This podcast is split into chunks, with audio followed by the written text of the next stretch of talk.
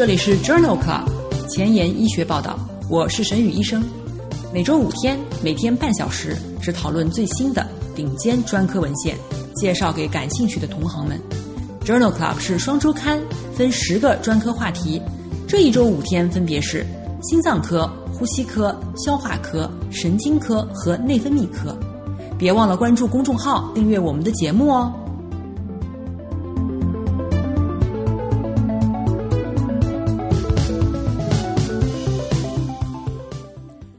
头条：一，FDA 批准抗补体蛋白 C 五的单克隆抗体治疗视神经脊髓炎。二，《Lancet》柳叶刀发表二零二零年关于痴呆的预防、干预和护理的报告。三，《JAMA》通过血液检测，最多可以提前二十年预测阿尔兹海默症。这里是 Journal Club 前沿医学报道，神经科星期四，Neurology Thursday。我是主播沈宇医生，精彩即将开始，不要走开哦。我们先来聊一聊先要研发。视神经脊髓炎的谱系疾病呢，是一种中枢性的神经系统炎症性疾病，其特征是严重的脱髓鞘病变和轴突损伤，主要累及视神经和脊髓，也可以累及脑和大脑。女性发病率可以高达男性的十倍。中位发病年龄为三十二到四十一岁，典型的症状包括双侧同时或者短时间内相继出现的视神经炎，可以导致视力丧失；横贯性脊髓炎可以导致肢体无力或者是膀胱功能障碍；以及最后区综合症可以导致顽固性的恶逆或者恶心呕吐。对于视神经脊髓炎急性发作的患者来说，可以使用大剂量的激素冲击治疗或者是血浆置换。但是因为视神经脊髓炎的自然病程是反复发作、逐步恶化、最终致残，所以患者需要尽快的开始使用长期的免疫抑制治疗，以降低复发的风险。可选用的药物呢，包括硫唑嘌呤、利妥昔单抗、马替麦考芬酯等。在二零一九年六月，伊库珠单抗，也就是一种新型的抗补体蛋白 C 五的单克隆抗体。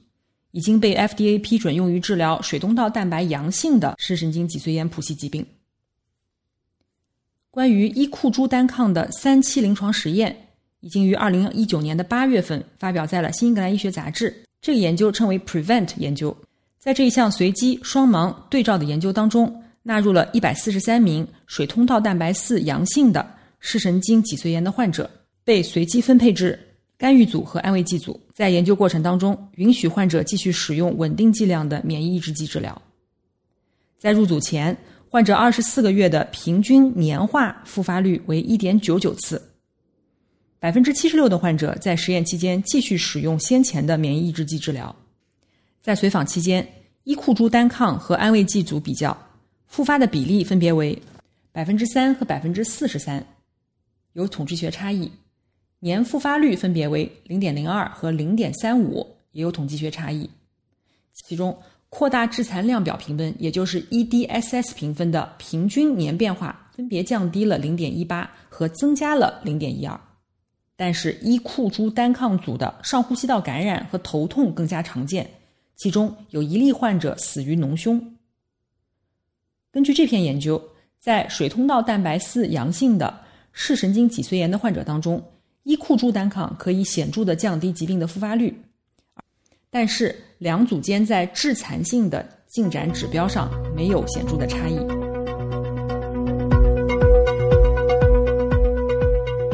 下面我们来聊一聊临床实践。今天的话题呢是阿尔兹海默病的预防和治疗。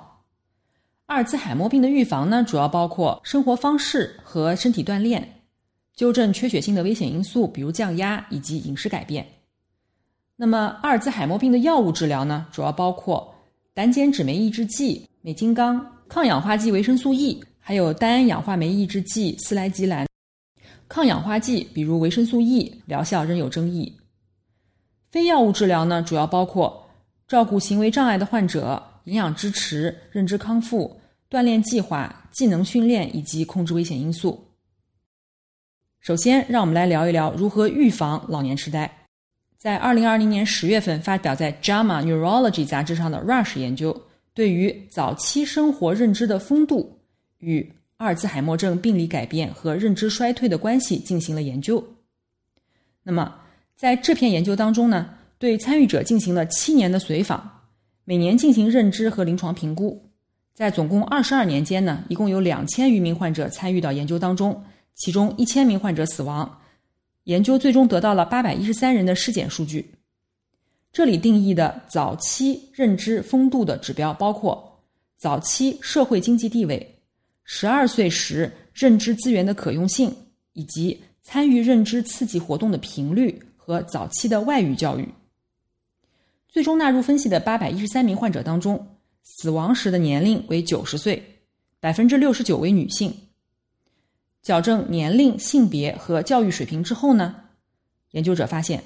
较高的早期认知丰度与较低的总体阿尔兹海默病病理评分相关，而且较高的早期认知丰度与认知水平的缓慢下降有关。通过分析 AD 的病理改变。占早期认知丰度与老年认知能力下降率的相关性是百分之二十，百分之八十为直接相关性。因此，作者认为早期认知丰度与更好的晚年认知健康相关，这其中部分与 AD 的病理改变较少有关。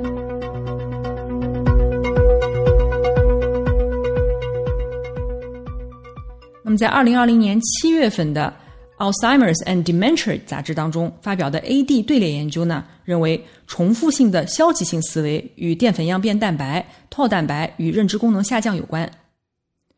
这里说的重复性消极思维也称为认知固着，主要是对过往发生的事情持续的反思，重点是产生情绪的思维模式。通常认为，重复性的消极思维通过多种心因因素增加阿尔兹海默病的风险。目前的认知债务假说提出，重复性消极思维本身就会增加老年痴呆的风险。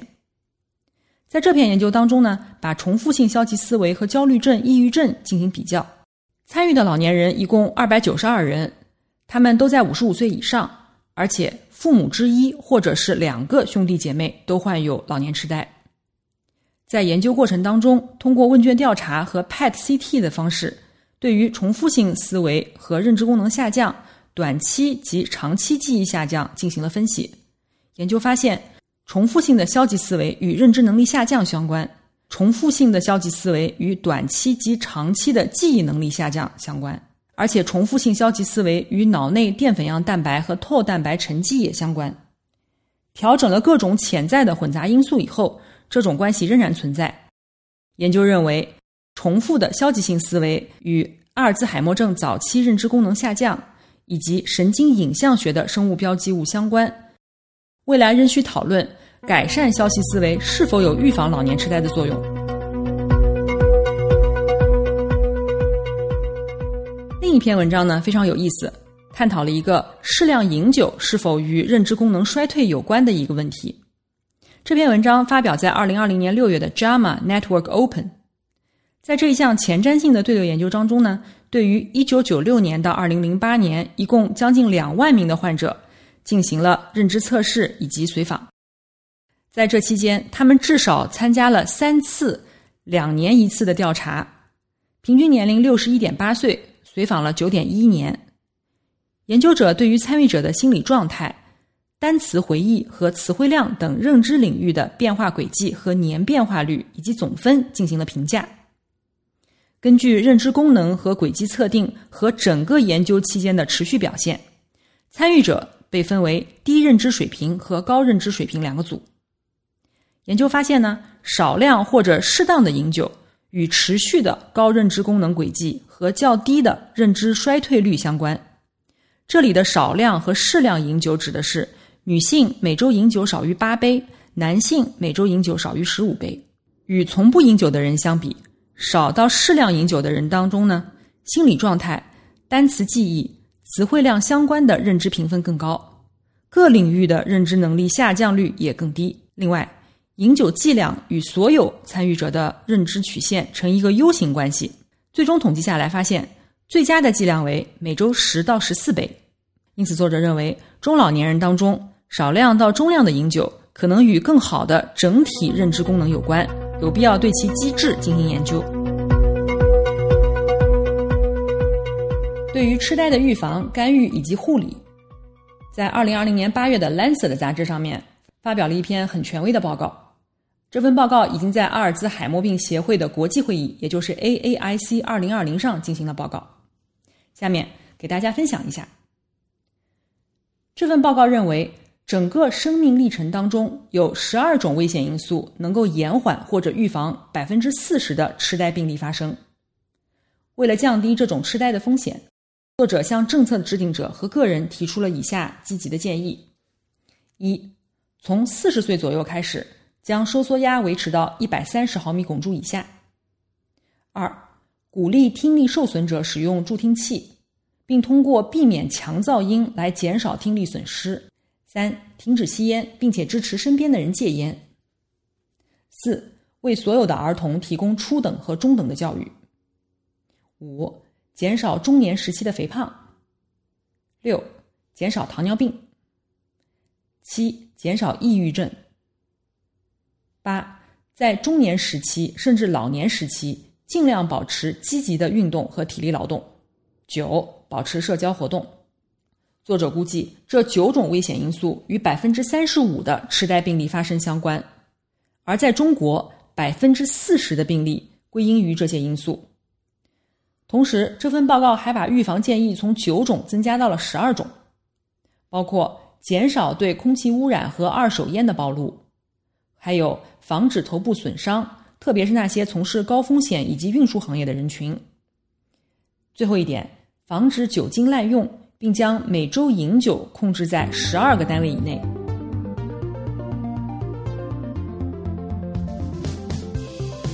英文不好，找医学文献如大海捞针，没有头绪吗？每天半小时，我把文献精华翻译成中文带给你。工作太忙。没时间看研究进展，导致写课题没有 idea 吗？每周五天，我只和你讨论最新最好的临床研究。Journal Club 前沿医学报道，拉近科研和临床的距离。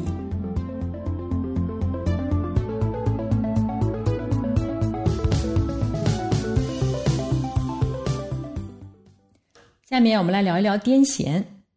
癫痫呢，是指间隔二十四小时以上出现的两次或两次以上无诱因的癫痫发作综合症。首次非诱发性的癫痫发作的成人当中，大概有三分之一将在未来五年内复发。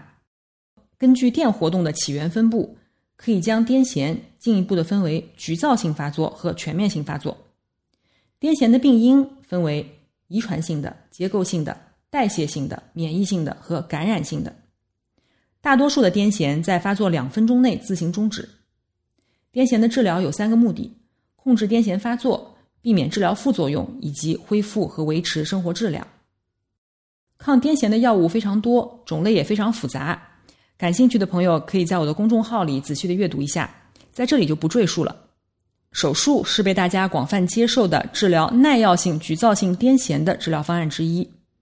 那么，在二零二零年九月份发表在《Lancet Neurology》的一篇回顾性队列研究呢，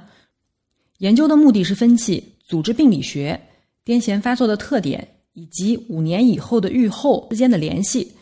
目的是改善术前的决策和咨询。这项回顾性的多中心纵向队列研究当中，纳入了欧洲十八国三十七个中心九千一百例行癫痫手术的患者。其中有百分之八十九点五的患者至少有两年的癫痫史，百分之六十一的患者有五年的癫痫史。神经上皮肿瘤、血管畸形和海马体硬化引起的轻度癫痫发作的患者，手术的效果是最好的。术后两年，分别有百分之七十七、百分之七十四和百分之七十一的患者没有再次出现癫痫复发。局灶性皮质发育不良一型、皮质畸形发育。和无病理损伤的患者手术效果最差，手术两年以后，分别有百分之五十、百分之五十二和百分之五十三的患者没有出现癫痫复发。在术后的第一年，Angle 一类患者不再服药的比例只有百分之零到百分之十四，手术五年增加到百分之十四到百分之五十一。在这其中，儿童术后不再服药的比例比较高，颞叶手术效果比较好。癫痫持续的时间越长，手术效果越差。因此，作者认为，根据组织病理学的诊断，手术的年龄以及癫痫持续的时间是癫痫手术预后的重要预测因素。在意识改变的危重病人当中，使用连续脑电图监测可以提高对于癫痫的检出率。那么，提高了癫痫的检出率，是否可以降低死亡率呢？在二零二零年十月，《JAMA Neurology》杂志发表的一篇多中心随机临床研究当中。对于常规脑电图检测和连续脑电图检测是否具有降低死亡率的作用进行了一个讨论。在研究当中，作者招募了格拉斯哥评分小于等于十一分、反应性完全评分小于等于十二分以及近期没有癫痫发作的危重患者，不论是否有脑部的基础疾病，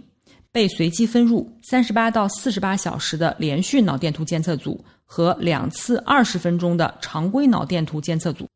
六个月以后，连续脑电图监测组和常规脑电图监测组的患者的死亡率并没有统计学的差异。在多个亚组间的探索比较以后，结果也没有任何差异。连续脑电图监测确实可以使癫痫的检出率增加，这些患者也接受了更频繁的抗癫痫治疗。这份研究认为，在意识受损且近期没有癫痫发作的危重患者当中。持续脑电图监测虽然可以增加癫痫发作的检出率，改善抗癫痫药的治疗，但是并不改善预后。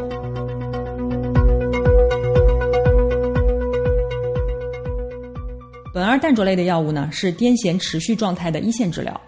那么二线治疗的药物到底应该选用什么呢？在《Lancet》柳叶刀杂志二零二零年四月份的杂志上发表了一篇 ASSET 研究。这篇研究的目的呢，就是比较左乙拉西坦、氟苯妥因和丙戊酸钠在不同年龄组当中癫痫持续状态的有效性和安全性。在这项多中心双盲疗效适应性的随机对照研究当中，招募了大于等于两岁的苯二氮卓类药物难治性的持续性或者复发性的癫痫患者，将在研究当中将参与者分为儿童组、成人组和老年组。这些患者被随机分配到左乙拉西坦、氟苯妥因以及丙戊酸钠组。在儿童、成人和老年人当中，左乙拉西坦治疗的成功率分别为百分之五十二、百分之四十四和百分之三十七；氟苯妥因治疗的成功率分别为百分之四十九、百分之四十六和百分之三十五；丙戊酸钠治疗的成功率分别为百分之五十二、百分之四十六和百分之四十七。在各个年龄组当中，药物的疗效和主要安全性方面均无差异。因此，作者认为，在癫痫持续状态的儿童、成人和老年人当中，对于左乙拉西坦、氟苯妥因和丙戊酸钠的反应是相似的，大约有半数患者的治疗是成功的。因此，对于苯二氮卓类难治性的癫痫持续状态，这三种药物中的任何一种。都可以被认为是潜在的首选的二线药物治疗。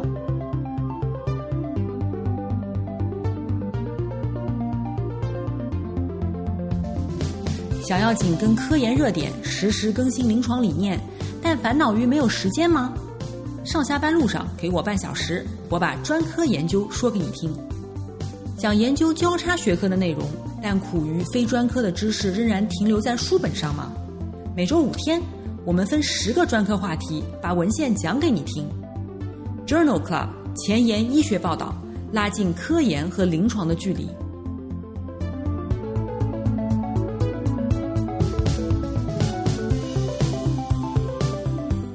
下面让我们来聊一聊医学前沿。今天的话题呢是阿尔兹海默病的血液检测。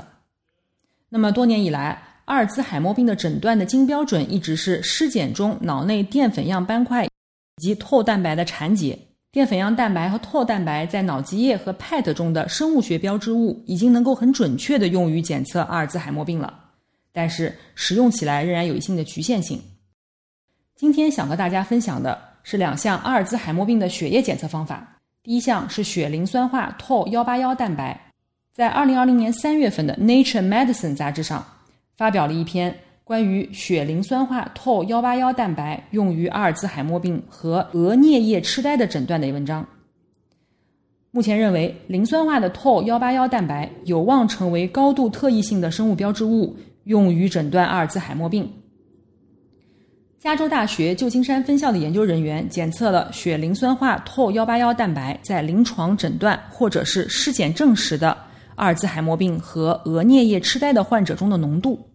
研究发现，AD 患者当中血磷酸化 Tau181 蛋白的浓度比对照组高了3.5倍，而且可以用于与额颞叶痴呆进行鉴别诊断。在不考虑临床症状的情况下，血磷酸化 Tau181 蛋白与 PET 检测。贝塔淀粉样蛋白以及皮质透蛋白沉积相关性非常好，因此研究认为血磷酸化 Tau181 蛋白有望用于阿尔兹海默病 Tau 蛋白相关的病理的筛查。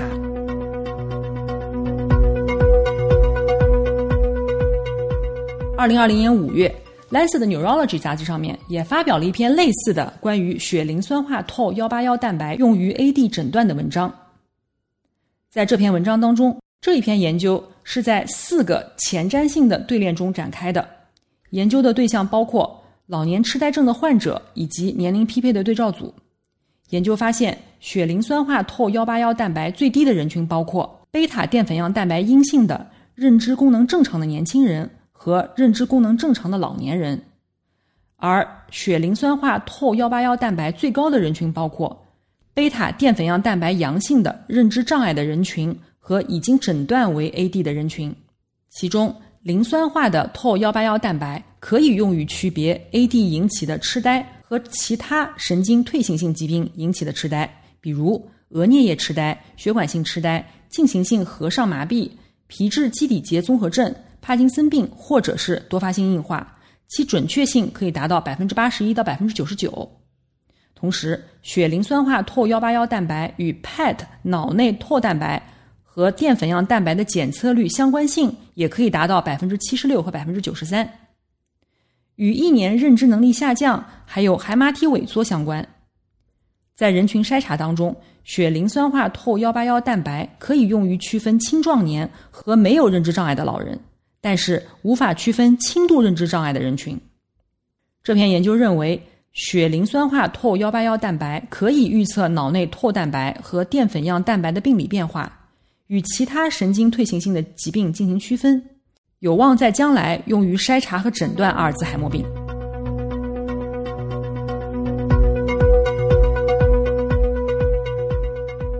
今天想聊的第二个阿尔兹海默病的血液检测指标呢，是血磷酸化 Tau217 蛋白。根据这项新的研究发现，Tau 蛋白之一的磷酸化 Tau217 蛋白是可以提供敏感而准确的。淀粉样斑块和透蛋白缠接的信息的，并与阿尔兹海默症的诊断相对应。这个研究已经在二零二零年八月发表在了《JAMA》杂志上。这篇研究呢，对于三个队列的研究参与者进行了分别研究。这三个队列分别是亚利桑那州的神经病学组群、瑞典 BioFinder Two 队列和哥伦比亚常染色体显性阿尔兹海默症患者亲属队列。这三个队列当中，一共有一千四百名参与者。血磷酸化 Tau217 蛋白可以用于鉴别阿尔兹海默症和其他神经性退行性病变，准确性达到百分之八十九和九十八，明显高于其他血浆和磁共振的生物标记物，与基于脑脊液或者是基于 PET 的检测结果没有显著差异。有早发老年痴呆家族史的患者当中，六百名参与者中百分之六十是携带有 PSEN1 基因突变的。不携带基因突变的参与者当中，磷酸化 Tau217 蛋白的浓度为1.9皮克每毫升；携带基因突变但是认知正常的参与者会升高至4.5皮克每毫升；携带基因突变同时出现认知功能障碍的参与者高达16.8皮克每毫升。而且，携带基因突变的参与者25岁的时候就会出现磷酸化 Tau217 蛋白的显著升高。比症状早出现二十年。作者认为，这一项大型的国际研究发现的新型血液检测，最早可以在认知障碍发生前二十年预测阿尔兹海默病的发生。今天我们就聊到这里了，大家有什么想听的话题，可以给我留言。我们的节目在微信、微博、喜马拉雅上都同步更新。明天是内分泌科星期五，不见不散哦。